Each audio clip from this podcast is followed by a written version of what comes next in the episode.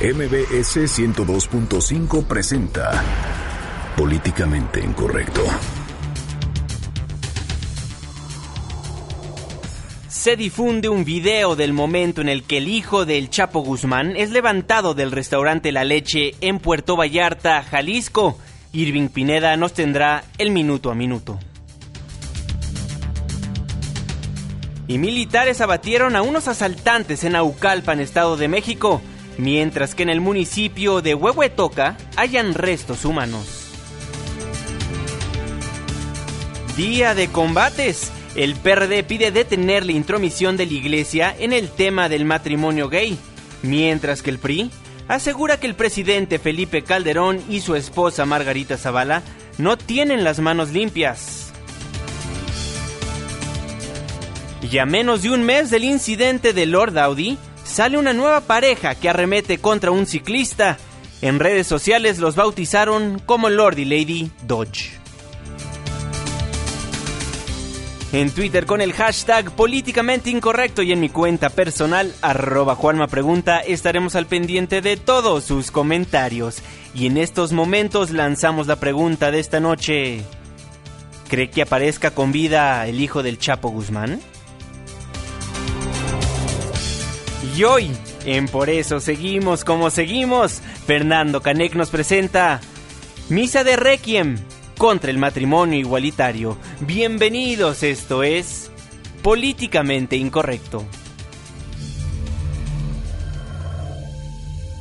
Estás a punto de entrar a una zona de polémica y controversia.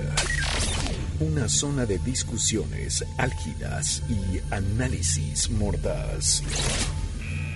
Estás entrando al terreno de políticamente incorrecto. Entra bajo tu propio riesgo.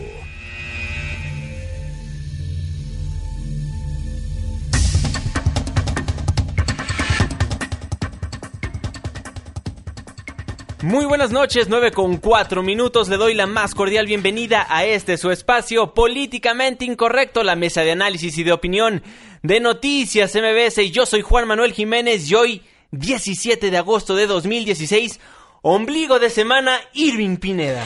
No, hombre, mi querido Juan, me ha gustazo llegar a esta la mitad de semana y una un día miércoles, bueno, pues importante, sobre todo lo que está pasando en Puerto Vallarta, Jalisco. Más adelante vamos a vamos a tener detalles. Oye, y diario o cada semana germinan ladies, lords y todo esto. Bueno, pues tuvimos uno bien cerca de las instalaciones de Noticias MBS, ya casi nos tocaba. A unas cuadras, exactamente. no, pues a dos, a, dos, cuadras, a dos cuadras. Ya casi nos tocaba. La gente no aprende y nacen nuevos lords y ladies. Ahora una pareja, yo creo que es la primera pareja que ha nacido en las redes sociales.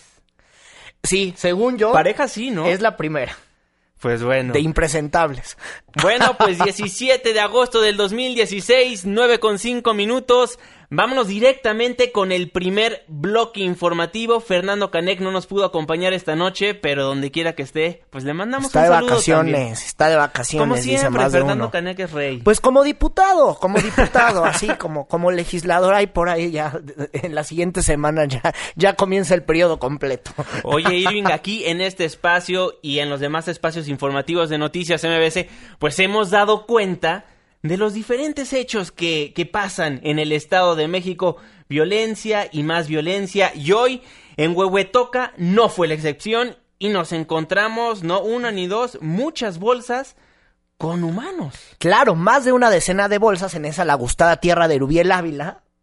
Entonces, bueno, ahí resulta que el pasado 9 de agosto, empleados de limpieza del ayuntamiento de Huehuetoca habían denunciado que habían hallado pues unas bolsas que tenían restos humanos. Hay que decirlo, el ayuntamiento dijo, no, no es cierto, no, nunca, no, nada.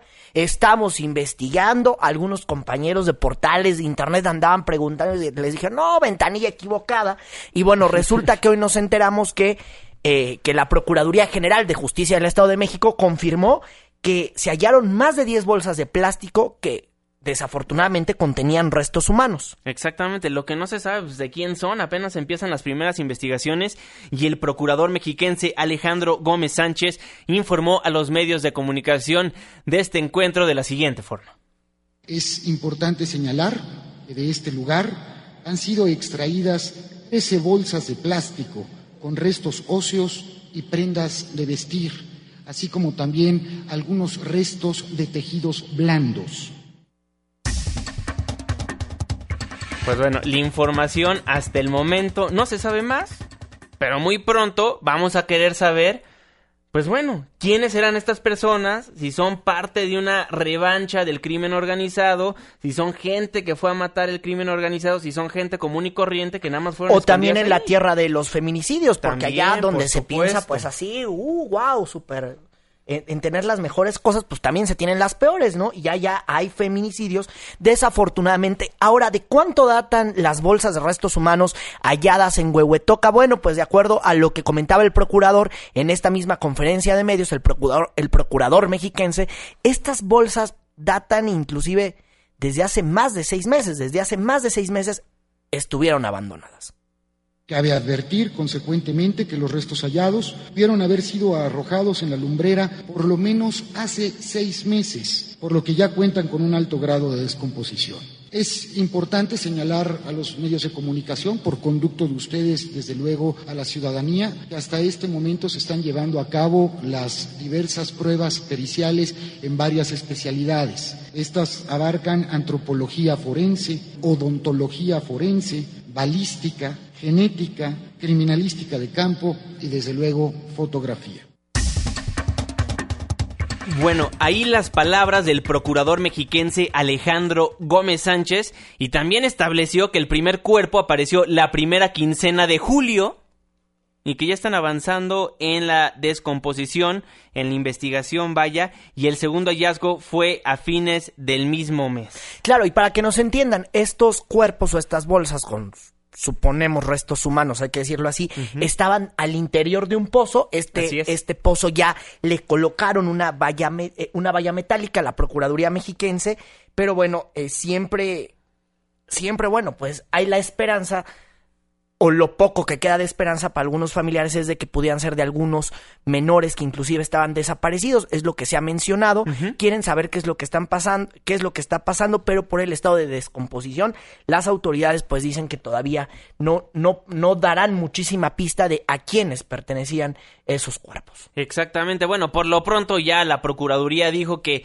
pues van a investigar el asunto para determinar la identidad de los cuerpos y poder así co- corroborar si están reportadas como desaparecidos en el Estado de México. Y como bien lo mencionabas, Irving, puede ser algo por parte del crimen organizado o es el Estado de los feminicidios, el Estado de México. Entonces ya veremos qué pasa. Claro, que también son practicados por una rama más de, de la delincuencia organizada. Claro. Porque la delincuencia organizada no solamente tiene que ver con estupefacientes, sino tiene que ver solo con eso. Y allá en el Estado de México hay muchos delitos. Y bien me lo decía alguien, parece el triángulo de las Bermudas y nadie dice nada. Exactamente. Nadie dice nada. Pareciera que, que se oculten algunas veces la información. No, claro, y como ciudadanos también, si vemos algo también hay que decir, porque si no, nuestras autoridades se van a seguir haciendo pato. Claro, y además, ¿cuántos municipios en esta vida están, pues, que padecen o a la delincuencia organizada o a la delincuencia común y corriente? Que yo no sé qué sea peor, yo no sé qué sea peor. Pero pareciera que las autoridades no pueden, nada más no pueden. De hecho, hace rato eh, queríamos platicar, Juanma y yo, con el procurador. Ay, no, no va a hablar del tema. Ah, bueno, no los invitáramos a platicar de, de cómo van sus metas de gobierno, porque bueno, ahorita los tenemos aquí en el estudio sentados al lado, ¿no? Claro, por supuesto, inmediatamente, ahí sí no, toman no, la llamada. yo llego, no, lo que quieras. Ese es el tipo de autoridades que nos gobiernan, y nada más hay Pero para que bueno, se den una idea. ese en uno de los 125 municipios del Estado de En México. uno rural, ¿no? En uno No rural. Ahora vámonos a una ciudad, a Naucalpan. Nuevamente, y lo hemos dado a conocer en este espacio informativo, los asaltos a camiones ya parece que, bueno, no parece, es un hecho que sucede diario en nuestro país, en el Estado de México y en esta Ciudad de México. Hace muy poquito, yo diría menos de tres meses, aquí en este mismo espacio informativo, dábamos cuenta de cómo se metieron a asaltar a un camión y al momento de defenderse, pues empezaron los disparos. Y bueno, lamentablemente una persona falleció, uno de los pasajeros falleció, no uno de los asaltantes, fue uno de los pasajeros. Y ahora en Naucalpan, pues se repite la historia. una historia muy similar la que se repitió. Apenas estábamos incorporándonos, amaneciendo, con, eh, revisando qué está pasando con las noticias, cuando de repente ya teníamos, pues no sé, estas serán parte de las buenas noticias, seguramente una de estas, que militares estaban presenciando cómo habían asaltado eh, un camión de la ruta eh, eh, a la altura de la avenida Primero de Mayo, allá en Naucalpan, una de las avenidas más concurridas, eh, de, de, este municipio mexiquense y ahí el camión se dirigía, bueno, eh, rumbo a la Ciudad de México y se, su, se subieron dos sujetos, dos asaltantes y los tipos sacaron sus armas, comenzaron pues ahora sí que a pasarles báscula a todos los ciudadanos que, que estaban en ese camión y posteriormente eh, se dieron cuenta, obviamente policías municipales, pero los que primero se dieron cuenta eran unos militares que estaban muy cercanos a, la zona porque también se dirigían a la Ciudad de México y tuvieron que intervenir, por lo que entendemos, para eh, pues intentar evitar el asalto, pero es algo que pasa recurrentemente en la Ciudad de México y en el Estado de México. Lo platicábamos y lamentable, ¿no? Porque entonces ahorita las autoridades, no, que a mí no me toca, que le toca a la policía estatal, que le toca a la municipal. Sí, y el chiste es que nadie se pone las pilas y el chiste es que en Naucalpan hay muchísimos robos, como también en Twitter me decían en la mañana que en el municipio de Catepec, que en el municipio de Nesa, que en Chimalhuacán, unos más eh, te escribían a, a tu cuenta de Twitter, Juanma, que en Iztapalapa y que en Tláhuac en algunas zonas. Y las autoridades pues en campaña, porque eso es lo que saben hacer. Exactamente, bueno, y este camión, pues lamentablemente sufrió este accidente que se hizo, ahora sí que muy mediático, es por eso que decidimos entrevistar al secretario del ayuntamiento de Naucalpan. Bueno, Irving, y para profundizar en este tema tenemos en la línea telefónica de Políticamente Incorrecto a Horacio Jiménez López, quien es el secretario del ayuntamiento de Naucalpan. Secretario, muy buenas noches, ¿cómo está? Sus órdenes.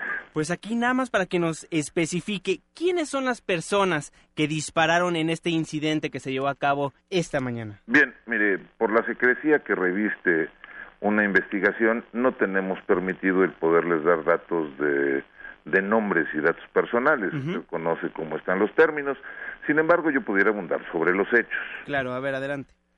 Mire, estábamos hablando de, de un acto, de un traslado de militares en Franca, en, este, fuera de sus horarios de trabajo, con portación de arma de fuego. Cuando vieron el riesgo a la comunidad, actuaron prontamente y repelieron la agresión. Entonces, efectivamente, sí son militares los que dispararon contra estos delincuentes. Efectivamente, este dato yo se lo puedo confirmar en virtud de que este los presenta al Ministerio Público un teniente del ejército, pues ya ya este defendiendo su derecho de que fue en defensa propia. Horacio Jiménez, ¿cómo estás? Muy buenas noches. Te saluda Irving Pineda. ¿Cuántos son? ¿Cuántos militares son? Dos.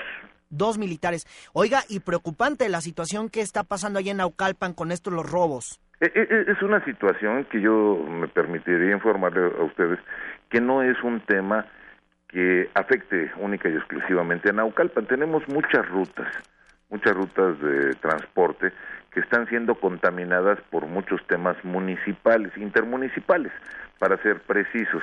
Yo le pudiera dar el caso de los camiones que vienen de la línea Naucalpan, que vienen de la ciudad de Toluca a la ciudad de Naucalpan, donde tenemos una incidencia muy alta que los robos se dan en Lerma, sobre la carretera Toluca y en el mismo territorio municipal.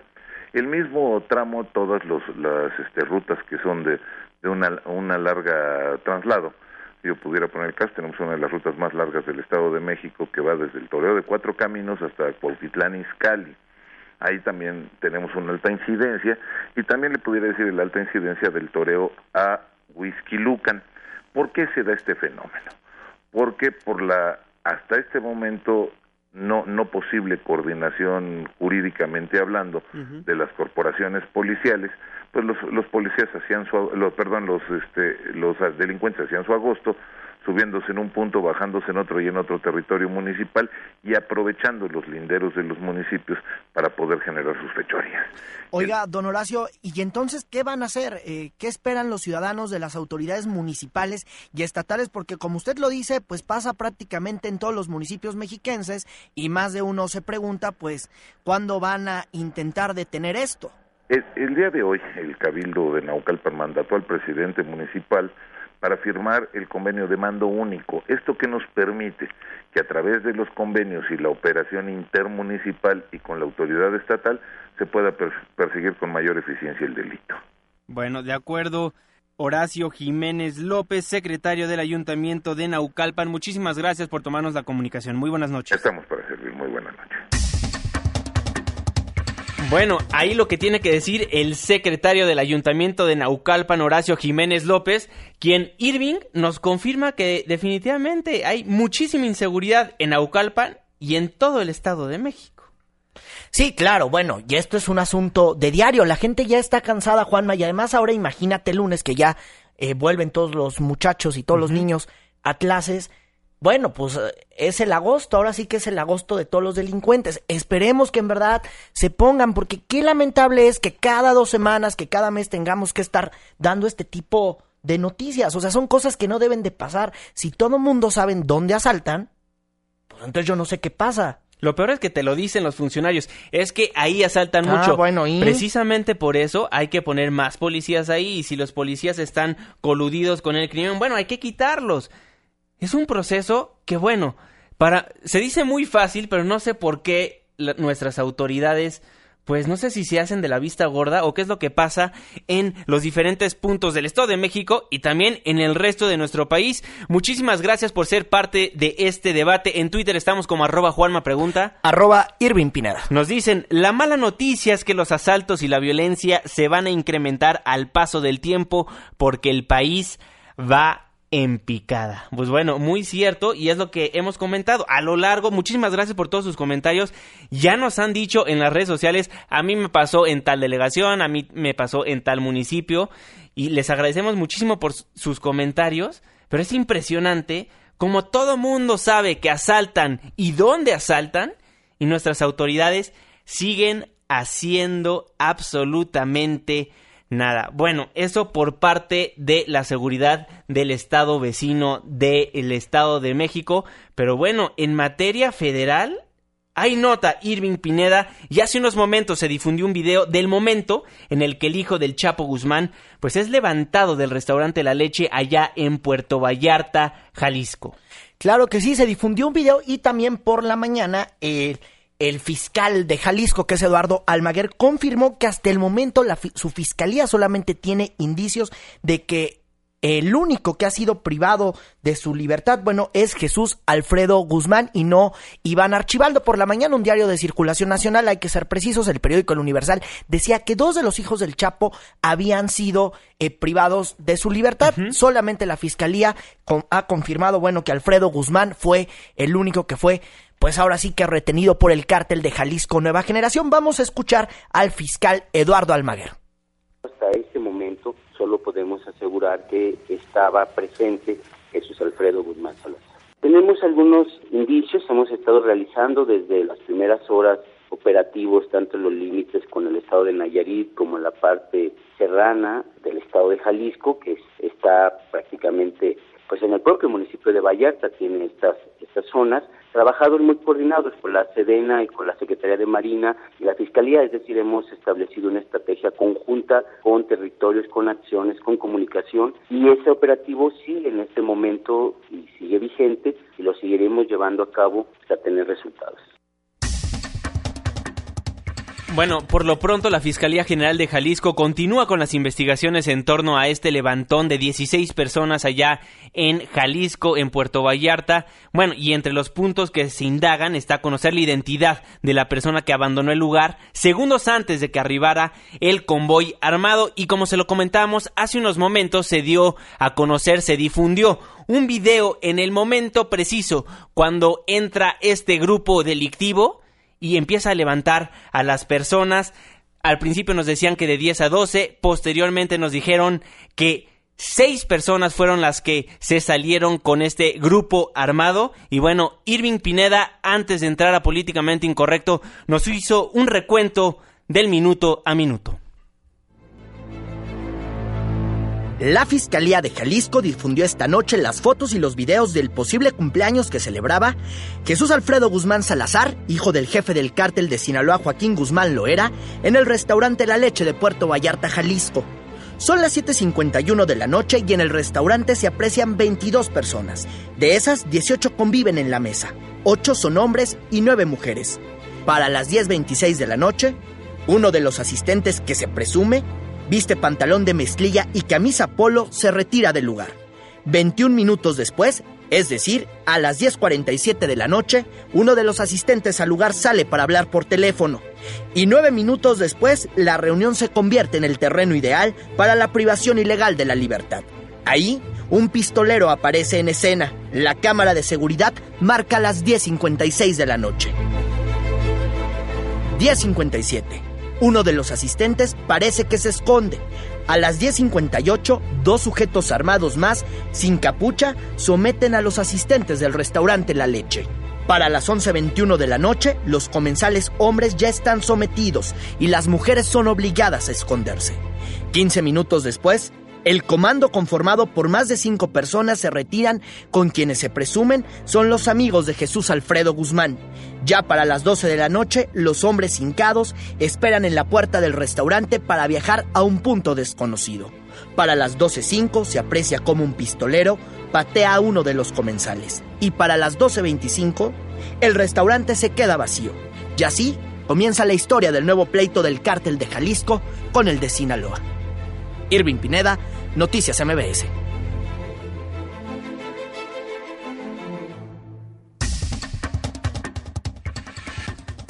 Irving Pineda, ahí el minuto a minuto de lo que pasó esa noche en Puerto Vallarta, Jalisco, en el restaurante La Leche. Sí, la privación ilegal de la libertad del hijo de Joaquín Guzmán lo era Juanma, y aquí hay que someter y parte de lo que llama la atención de este video que revisamos ya en reiteradas ocasiones durante esta tarde. Bueno, lo que pasa a las 10.26 de la noche. Uno de los asistentes que viste el pantalón de mezclilla se retira del lugar. Este hombre, de acuerdo a informes eh, que tenemos por las autoridades de la Fiscalía de Jalisco y que podemos ya confirmar, este hombre habría o es una de las líneas de investigación que se están siguiendo y, y, hay que decirlo, hay que tomarlo con cautela, pero podemos confirmar que esto es una de las líneas de investigación que está siguiendo la Fiscalía de Jalisco. Uno de estos hombres pudo haber abordado un avión eh, privado, eh, pues rumbo a un destino desconocido. Este hombre que salió a las 10 con 26 de la noche, entonces hay que mantener la mira en este hombre que fue el que desapareció. También eh, llama la atención eh, eh, o lo que ha llamado la atención a los peritos de la fiscalía, eh, que antes de que llega el comando, un hombre, uno de los que se presumen están en esta fiesta, salió a hablar por teléfono. Eso también ha llamado un poco la atención de la fiscalía. Y aquí viene un punto muy importante, Juan, amigos del auditorio que nos están escuchando. si los pusieron, si en verdad un conocido de uno de los hijos del Chapo lo puso, o si era una cumbre para negociar algo? Son las dos preguntas que tenemos esta noche. Claro. Y con esto también, evidentemente, no vamos a saber, o será muy difícil saber, como lo comentaba ayer Miguel Aquino, si el cártel de Jalisco Nueva Generación pues ya dejó al hijo de Joaquín Guzmán lo era. Exactamente. Eso es lo que debatíamos ayer, este nuevo enfrentamiento entre el cártel Jalisco y el cártel de Sinaloa. ¿Qué es lo que va a pasar? Muy probablemente va a haber represalias por parte de los grupos. Entonces estaremos muy al pendiente de qué es lo que vaya a pasar en Jalisco, en Nayarit, en los estados colindantes y quién sabe hasta dónde van a llevar la pelea. Claro, porque también esta pelea que tienen, bueno, la tenían en Tijuana. La tenían en Tijuana esta pelea y también hay que decirlo, el jefe del cártel de Sinaloa, Joaquín Guzmán Loera, bueno, pues ya fue informado de que su hijo, de que su hijo eh, Jesús, Jesús Alfredo Guzmán eh, Salazar fue, fue retenido por el cártel de Jalisco Nueva Generación. Eh, eh, él, como lo sabemos, está recluido allá en este, en este penal que se ubica en Ciudad Juárez, Chihuahua. Y lo que ya sabemos es que sí, nos están informando que ya ha sido, pues, le dieron a conocer esta noticia. Seguramente, pues no la ha de haber tomado, pues nada bien, Juanma. Y también el ejército y la marina esta noche reforzaron las inmediaciones de Puerto Vallarta y estados vecinos, pues para evitar pues lo que seguramente se va a dar, ¿no? Enfrentamientos hasta que no le den al cártel de Sinaloa, pues a este joven que, que fue, que está retenido, que Claro. está privado ilegalmente de su libertad. Por supuesto. Y aquí la pregunta es hacia las autoridades, hacia las personas que salvaguardan a la ciudadanía. Está listo el CISEN, está listo la PGR, la Policía Federal, la Policía Estatal. Bueno, para muy posiblemente tratar de apaciguar pues la rivalidad entre dos cárteles poderosísimos, los cárteles más importantes a nivel mundial. Miguel Aquino los describía perfectamente ayer. Si no escuchó el programa de ayer, lo puede descargar en nuestra página de internet noticiasmbs.com, dándole clic en programación, posteriormente en su programa políticamente incorrecto, y allí encuentra ese y absolutamente todos los programas, pues, que hemos emitido a través del 102.5. Sí, claro, y importante ya eh, lo que podemos ver de, de estas imágenes, que bueno, aquí no las vimos, pero las escuchamos con toda puntualidad. Nos las narraste excelentemente. las imágenes de cómo es que van desapareciendo. Es muy importante y no perder la mira de quién es el hombre de que sale, pues prácticamente una hora antes de que ocurra esto. Exactamente. Bueno, comentarios en redes sociales. Nos dice Garmendia, muy bueno el programa, así como la narración de Irving del tema de Puerto Vallarta. Aarón nos dice, se puso a trabajar muy bien Irving con el video del cartel. Una nos vez dice, al año. nos Para dice este Joel, con estos funcionarios no vamos a llegar a nada. Creen que con el paso del tiempo se resuelve la delincuencia por sí sola. Oye, también lo que nos dice eh, médico del aire, hay asaltantes recurrentes en la esquina de López Rayón e Ignacio Allende. Supongo que es en este mismo municipio de Naucalpan. Y también, eh, bueno, varios que nos están diciendo en Twitter que, que qué más información tenemos del, del hijo del Chapo. Bueno, pues esta es la información que, que salió apenas hace unos minutos y lo que le estamos comentando pues es tal cual información que nos va llegando y que tal cual como nos va llegando eh, pues la pasamos, ¿no? También Eduardo Martínez eh, de Telesur, de la cadena Telesur, nos dice, en el caso de Huehuetoca, no olviden que el municipio es paso obligado de personas que van a la frontera norte.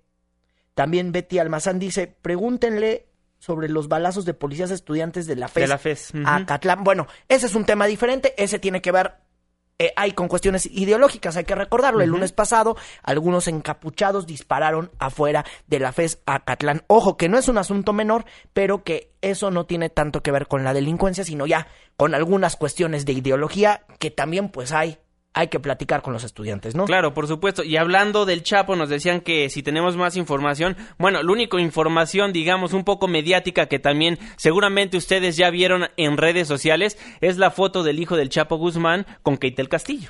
Sí, fíjate que parte de lo que ha hallado ya la Procuraduría, eh, la Fiscalía de Jalisco, es esta foto que tiene con Kate del Castillo de cuando Kate del Castillo acudió a visitar al señor, al señor Chapo, Chapo. que lo fue a saludar allá. Entonces, bueno, pues supongo que este chavo, Jesús Alfredo, andaba en calidad de fan y se tomó una foto. De ahí, este- Calidad de esta, esta imagen es la pieza clave y de ahí determina la Fiscalía de Jalisco que el hombre privado ilegalmente de su libertad, uno de los seis que está privado, es Jesús Alfredo Guzmán, el hijo del Chapo Guzmán. Pues ahí el tema, el debate sigue en las redes sociales, arroba Juanma Pregunta. Arroba Irving Pineda. Hoy fue día de combates. El PRD pide detener la intromisión de la Iglesia Católica en el tema del matrimonio gay. Sas. Vamos a un corte, le contamos después de una pausa. Apenas estamos caldeando los ánimos. No se vaya, continuamos en Políticamente Incorrecto. Porque tu opinión es importante, llámanos al 5166-1025. Continuamos.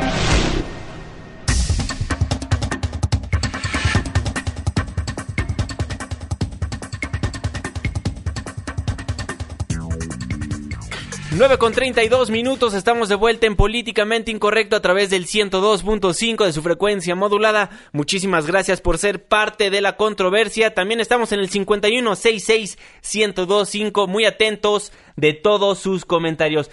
Irving Pineda, hoy fue día de box. Alguien se puso los guantes y fueron los perredistas. Fueron los perredistas. Fíjense que el PRD pide detener la intromisión de la iglesia en el tema del matrimonio gay. Sí, fueron, fueron a la Secretaría de Gobernación, hicieron una movilización afuera, estuvo, eh, estuvieron, bueno, la plana mayor de la dirigencia nacional perredista y pidieron, de hecho, pues audiencias porque dicen que ya la iglesia la Iglesia Católica se está pasando de lista con esos gustados editoriales que manda sobre, pues, sí, lo que llaman las, lo que llaman ellos las bodas gay. Entonces estuvieron los perredistas muy enojados y se pusieron los guantes, ahora sí. Exactamente. La secretaria general del PRD, Beatriz Mojica, ya nos acompaña en la línea telefónica de Políticamente Incorrecto. Secretaria, muy buenas noches, ¿cómo está?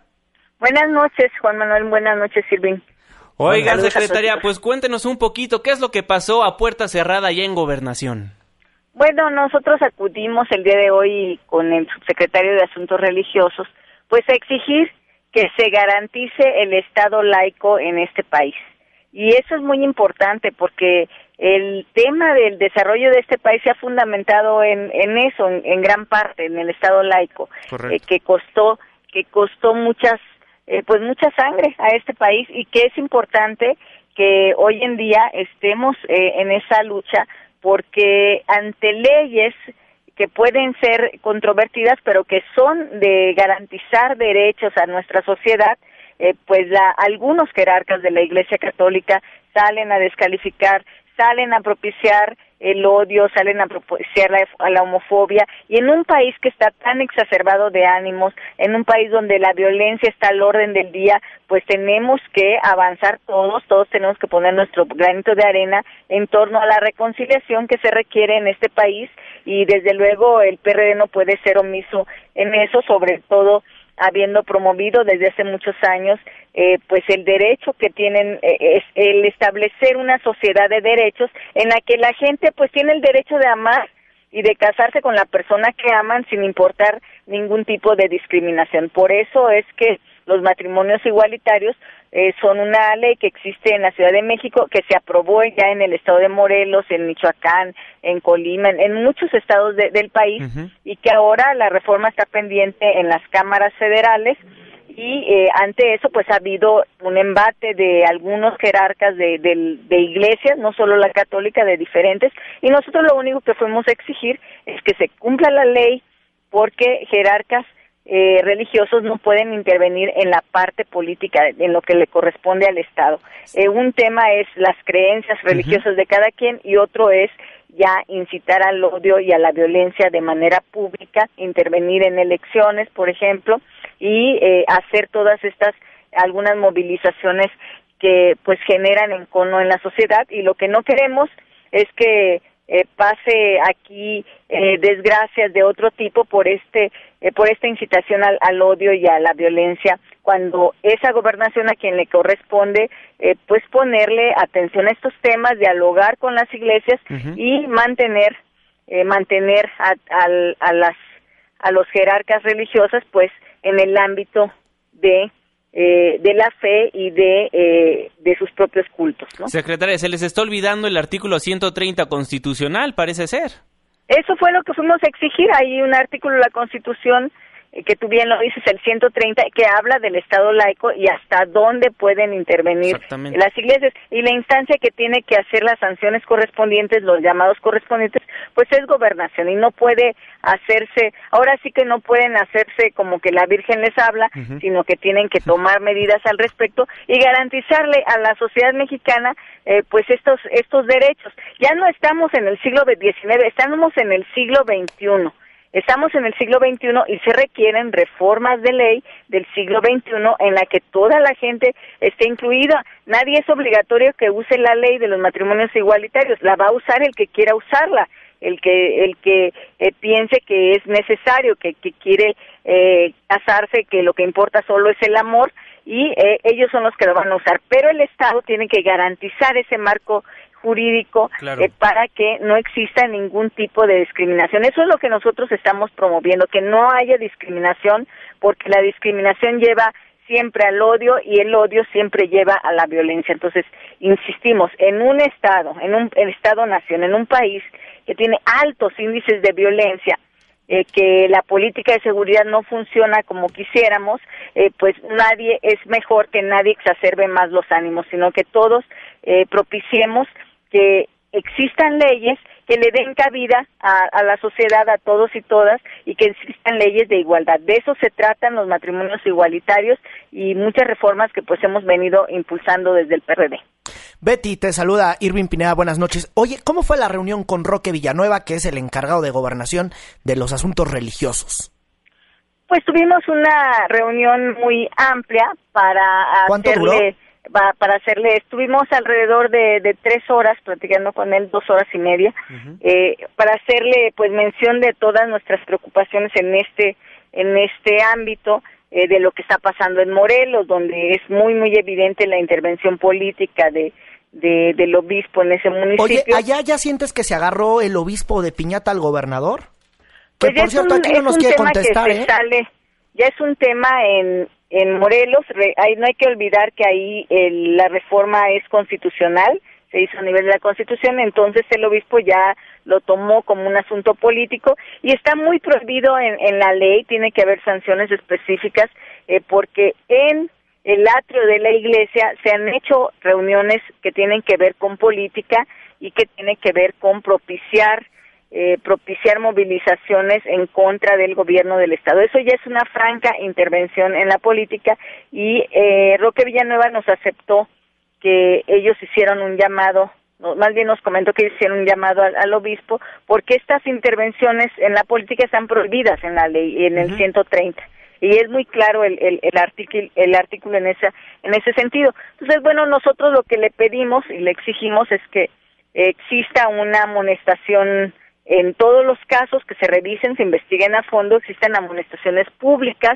que sea muy transparente la Secretaría de Gobernación en eso, quienes a quienes se les está haciendo los llamados, las sanciones, para que se pueda inhibir, porque es muy fácil pasar de la descalificación de, de las personas de que tienen eh, pues que tienen eh, preferencias sexuales diferentes eh, a, a lo que la iglesia piensa que eso o no es lo correcto y pasar de la descalificación a, a la a poder propiciar acciones de, de odio es muy fácil en una circunstancia como la que estamos. Entonces por eso es este llamado muy enérgico que hicimos el día de hoy y que eh, pues esperamos que tenga resultados en los próximos días y que gobernación pues es la única instancia que tiene que tiene que ponerle atención al tema y que tiene atribuciones al respecto. No no es la CONAPRED, no estamos hablando de hechos aislados de discriminación, estamos hablando de el Estado laico y quien tiene que dar la garantía a las y los mexicanos sobre el Estado laico es la Secretaría de Gobernación. De acuerdo, Beatriz Mojica, secretaria general del PRD, muchísimas gracias por tomarnos la comunicación aquí en Políticamente Incorrecto. Muy buenas noches. Muy buenas noches, muchas gracias. Bueno, ahí la secretaria general del Sol Azteca, Beatriz Mojica. Y bueno, ya lo escucharon, sí hay diferentes puntos de vista, obviamente en cuanto viene al matrimonio igualitario, pero bueno, lo que ella está diciendo es que se cumpla el artículo 130 constitucional. Sí, claro, porque parece que la iglesia, en los últimos editoriales y en las homilías del señor Norberto Rivera Carrera, del cardenal Norberto Rivera Con Carrera, todo, ¿eh? parece que él es más diputado que sacerdote y pareciera que él anda haciendo más política que bautizos o primeras comuniones. Eso de andar agarrando la homilía para fijar la posición política, digo, tienen que opinar, están en su libertad. Yo no. Bueno, yo sería el menos propicio para cuartárselas, ¿no? Para decir que se la cuarten. Pero una cosa es eso y una cosa es ya ya hacer un acto político, la homilía, la homilía tiene tiene una tiene un significado diferente o bueno, algunos puristas dirán que no es la homilía. Dejémoslo, la misa del domingo que se celebra ahí en la iglesia del Cardenal pues parece más acto de campaña que iglesia o parece más meeting que que misa. Claro, por Entonces, supuesto. Pues ahí el problema. Y como esto es políticamente incorrecto, pues Fernando Canek en su sección Por eso seguimos como seguimos nos presenta Misa de Requiem contra el matrimonio igualitario. Escuchemos.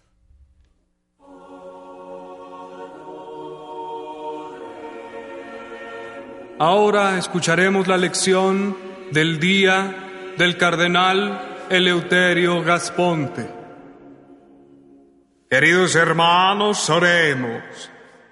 Hoy hablaremos de esta imposición ante nuestra fe que es el matrimonio igualitario. Es importante que nos mantengamos unidos y activos al respecto como grupo. Padre, ¿Qué quieres, Guillo? Ahorita estoy ocupado. es que, padre, eso me suena arenga política. ¿No que vivimos en un estado laico? Tú no te metas. A Dios lo que es de Dios y al César lo que es del César. En este contexto, respaldamos y animamos la coalición de grupos que se ha constituido, la llamada Frente Nacional por la Familia, y que está convocando y organizando dos marchas o concentraciones masivas para expresar que el futuro de la humanidad se fragua en el matrimonio y la familia natural, a la cual los invitamos a asistir este próximo. Oiga, padre, ¿a qué se refiere con matrimonio natural? Al que viene escrito en la Biblia, Guillo al que viene escrito en el libro de Génesis 38, del verso 6 al 10, que habla de que una mujer viuda está obligada a casarse con el hermano de su difunto esposo, o del que viene en Deuteronomio 22, donde dice que una mujer violada debe casarse con su violador, o donde dice que las mujeres que se tomen como esclavas están obligadas a casarse y obedecer a sus captores. Y yo, este no es el momento. O donde dice en Génesis, Números y Éxodo que quien esclavice a una mujer podrá tomar posesión de ella y decidir si tomarla como propia o asignársela por esposa al esclavo que uno decida. Mira, Guillo, el que viene en Génesis 2, el matrimonio entre un hombre y una mujer. Ah, claro. Y eso tomando el ejemplo de Abraham, Gideón, Nahor, Jacob, Elifaz, Caleb, Mansá, Salomón, Lamej, Esaú, Jeromá, Joash, Belashar, Abijah, que tenían una esposa y otras dos por lo menos, y también concubinas, ¿no? ¿Y yo? O ya de una vez como Adán y Eva que le pusieron entre ellos y con toda su familia. Y yo, por el amor de Dios. No, padre. Por el amor de Dios es que estas son tarugadas. ¿Qué no fue Jesús quien dijo, un mandamiento nuevo les doy, que se amen los unos a los otros, que como yo los he amado, así también se amen los unos a los otros? Y también dijo, haz a los demás lo que quieres que te hagan a ti. Sí, pero... Pero nada, cardenal Gasponte. Es más cristiano entender el derecho a amar a la persona que uno ame que andar diciéndole a la gente cómo debe vivir su vida. ¿O qué? Nosotros le decimos a usted lo mismo el vino de consagrar que consagrarse al vino. Eso es lo que pensé. Podéis ir en paz. Esta misa ha terminado.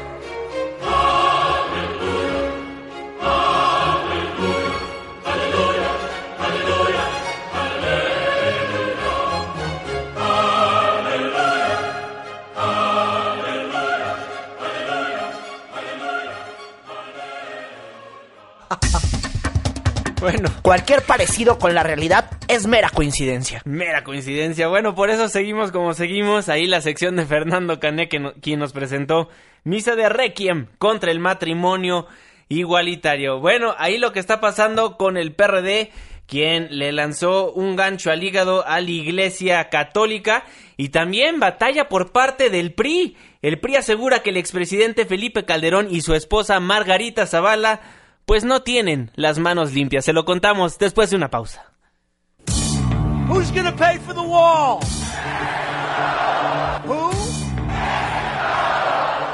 Vamos a echar adobes para el muro de Trump y regresamos a Políticamente Incorrecto.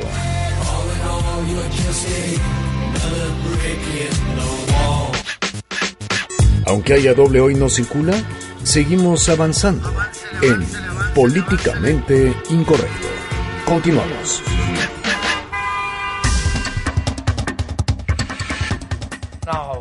Y seguimos con eh, los combates que se llevaron a cabo este día en la Cámara Baja. Ahora tocó el PRI. El PRI se fue con todo contra el expresidente Calderón y contra su esposa, Margarita Zavala. Sí, se la agarraron de piñata porque como ya ven que quiere ser candidata presidencial de, de ah, los panistas. Tampoco. Pues yo supongo que por eso entonces resulta que ya ven que aquí los políticos son como bien chistosos, ¿no? Se atacan por lo que se han robado, pero no por lo que han hecho. Entonces, el coordinador de los diputados del PRI, César Camacho, pues acusó a Margarita Zavala de no ser muy limpia, de no tener las manos limpias. Seguro don César lo dijo con alguno de sus relojes carísimos que tiene y de Margarita Zavala, ahora especialmente activa. Hace 10 años que no es servidora pública. Su experiencia está fundadamente en tela de duda. No tiene congruencia. No ha presentado su declaración patrimonial pese a decirse promotora de la transparencia y por ello aspirar a ser abanderada de su organización política para la presidencia. Primer round one, round one. Oye, aquí, aquí lo interesante sería preguntarle al coordinador César Camacho si él ya presentó su declaración, que lo dudo. Ah, no creo, ¿ah? No, pues no. Pero bueno, y como el doctor César Camacho no se pudo quedar callado, pues también le dio un raspón al expresidente Felipe Calderón, esposo de Margarita Zavala, y este es el round 2. La riqueza de Felipe Calderón, ahora muy activo a cargo de la campaña de Margarita Zavala, pasó de 7.4 a 17.8 millones de pesos de 2006 a 2012 cuando terminó su mandato. El matrimonio ha hecho crecer 11 veces el terreno de su residencia privada, ampliando la original de 173 a 1940 metros cuadrados, como lo documenta una publicación periódica. Round two. Entonces esa es la casa de las águilas, seguramente. Lo que César Camacho quiso decir. Y bueno, ya después de que se pusieron este raspón, porque además don César Camacho fue a poner el raspón eh, allá en el Senado, pues muchos senadores son calderonistas y salieron a defender a Margarita Zavala. El primero que lo hizo fue el presidente del Senado, que fue particular del eh, presidente particular Calderón. del presidente Calderón que estuvo en gobernación y bueno que es un panista cercano pues fue Roberto Gil eh, Roberto Gil Suart el presidente del Senado pues salió de defensor de oficio que le salió bien son expresiones desesperadas sobre lo que estamos viendo en el entorno al propio gobierno. El que nada debe, nada teme. Y yo veo al presidente de la República y a Margarita Zavala caminando por las calles sin ningún tipo de preocupación. Y ahí está el aprecio de la gente. Round 3, no se dejaron y bueno, contesta Roberto Gil, el ex secretario particular de quien fuera presidente de la República, Felipe Calderón, y actual presidente de la mesa directiva del Senado. Claro, y una forma gacha de contestarte es que cuando las encuestas con tú y que sean pagadas y cuchareadas, pues no apareces en la primera posición y quien lo sabe hacer muy bien es eh, Mariana Gómez del Campo, la senadora panista, que además es sobrina de Margarita Zavala. Pues sí, cuando se meten con tu tía, pues uno hay que salir a defender. Yo creo que están nerviosos de que el PAN está arriba en las preferencias electorales. Están nerviosos, eh, Margarita hoy en las diferentes encuestas aparece como puntera y muchas veces, bueno, pues a la oposición esto le incomoda y más al PRI gobierno que han tenido muy malos resultados. Chas, a la oposición eso lo incomoda de que el PAN se encuentra, bueno, digamos en algunas encuestas, pagadas o no, arriba en las preferencias. Pues mira, ya ves que aquí toda encuesta como que usted quítele dos puntos y, y, y, y voltea, volteela al revés y cosas así, porque aquí en México las encuestas, bueno, eh, es propaganda, ¿no? Es de quien la paga y es propaganda. Pero bueno, ahí Margarita Zavala, la verdad, los panistas pues llevan la delantera, con tú y que los priistas se enojen. Entonces, por eso don César seguramente debe estar muy enojado. Y luego Margarita Zavala, pues ella respondió en Twitter, ella sostuvo después de que se la agarraron de piñata hoy en la comisión permanente, se reunió, tengo entendido, con algunos de sus asesores y luego escribió en Twitter, me atacan con falsedades, saben que México está harto y todo lo que tengo siempre ha sido público, más o menos lo que tuitea Margarita Zavala, luego eh, tuiteó un link que dice servidorespublicos.gov.mx y es la función pública, pero eh, pues no, no pone como tal cual la foto, ¿no? Entonces hay que buscar ahí seguramente Margarita Zavala y cómo tiene su declaración. Pero lo cierto es que se pusieron buenos los catorrazos eh, después de la comisión permanente, después de que sesionó. Para eso sí sirven, ¿no? Exactamente. Para eso sí sirven. Sí, para agarrarse del chongo los unos a los otros, pero bueno, para legislar se les está olvidando un poco, ya están pensando en el 2018 y bueno, ya viene el periodo ordinario de sesiones Oye, y además- no hay notas de eso. No, pues no, ni tienen ganas. Oye, y además, que un político hable que un político es ratero, neta, parece que se muerde en la lengua. Más de uno se pregunta, don César, ¿con qué se compró esos relojes carísimos de París? Fueron regalos, Irving. Fueron regalos, es cierto, fueron regalos. Qué mal pensados hoy. 9 con 54 minutos, vámonos a un corte comercial. Al regresar le contamos de Lord y Lady Dodge. Opiniones controvertidas. Discusiones acaloradas. Continuamos en Políticamente Incorrecto. Debate con nosotros en Políticamente Incorrecto. Regresamos.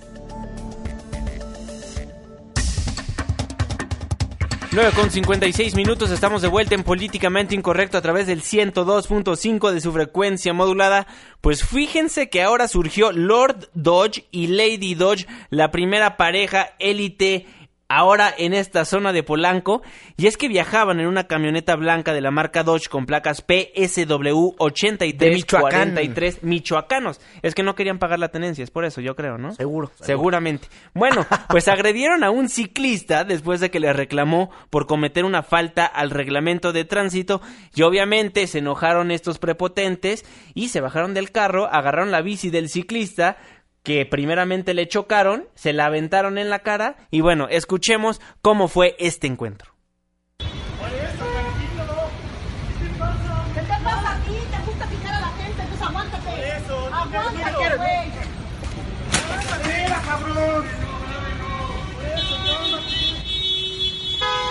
Saluda a la cámara.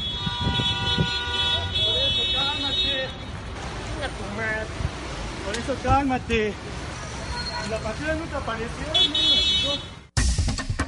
Bueno, y eso a dos cuadras de las instalaciones de Noticias MBS sobre Mariano Escobedo y Horacio. Sí, hay por donde está una tienda muy famosa de ropa y justo le avientan la bicicleta donde dice eh, en la cinta asfáltica que la bicicleta es la prioridad y la Procuraduría Capitalina informó que este chavo, eh, que resultó, bueno, pues como siempre, eh, no ha ido a presentar eh, alguna denuncia ante la Procuraduría Capitalina. Entonces, bueno, si nos está escuchando, la invitación es para que se lance la Procuraduría Capitalina a fin de que podamos saber quiénes son estos personajes. Exactamente, porque si no, estos prepotentes pues van a quedar libres, como sucede en la mayoría de las ocasiones, porque no muchas veces vamos a denunciar. 9 con 58 minutos, nos despedimos de este espacio informativo. Las últimas noticias, Irving Pineda. Oigan, eh, información importante que tiene que ver con Joaquín Guzmán Loera, el jefe del cártel de Sinaloa. Fíjense que un juez, eh, un juez con sede allí en Ciudad Juárez, Chihuahua, ordenó que el jefe del cártel de Sinaloa deberá volver a la prisión del altiplano, es decir, donde se escapó allá en el Estado de México. Esto porque cuando fue llevado al penal, al Ceferezo de Ciudad Juárez, Chihuahua, no fue con una orden judicial. Entonces, por ello, este juez dice que debe de volver a vivir en el altiplano. Esta información eh, fue, fue dada a conocer por los abogados del capo de- eh, por los abogados del capo y desde luego que estaremos muy atentos a la información que se genere en las siguientes horas y seguramente mañana Luis Cárdenas eh, pues va a tener más detalles de esta información. Muy buenas noches, Irving Pineda. Adiós a todos. Información también importante, el Tribunal Electoral del Poder Judicial de la Federación apremió a la Comisión Nacional de Justicia partidaria, partidaria del PRI a resolver en un plazo razonable la impugnación que presentó un militante en contra de la elegibilidad de Enrique Ochoa Reza como dirigente nacional del PRI. Bueno, estaremos muy Es decir- pendientes de la información. Claro, es decir, no habían resuelto una queja de cómo llegó Enrique Ochoa a la dirigencia nacional del PRI, piden que revisen pues este el proceso para que se convirtiera en dirigente de ese partido. que muy probablemente sabemos cómo va a acabar la historia. Enrique Ochoa va a seguir como titular del PRI, como el presidente nacional. Son llamados a misa. esos. Son llamados a misa. 10 de la noche en punto, a nombre de todos los que formamos Políticamente Incorrecto, se despide de ustedes su servidor y amigo Juan Manuel Jiménez. Muy buenas noches. Estás dejando el terreno de lo políticamente incorrecto. Hasta la próxima.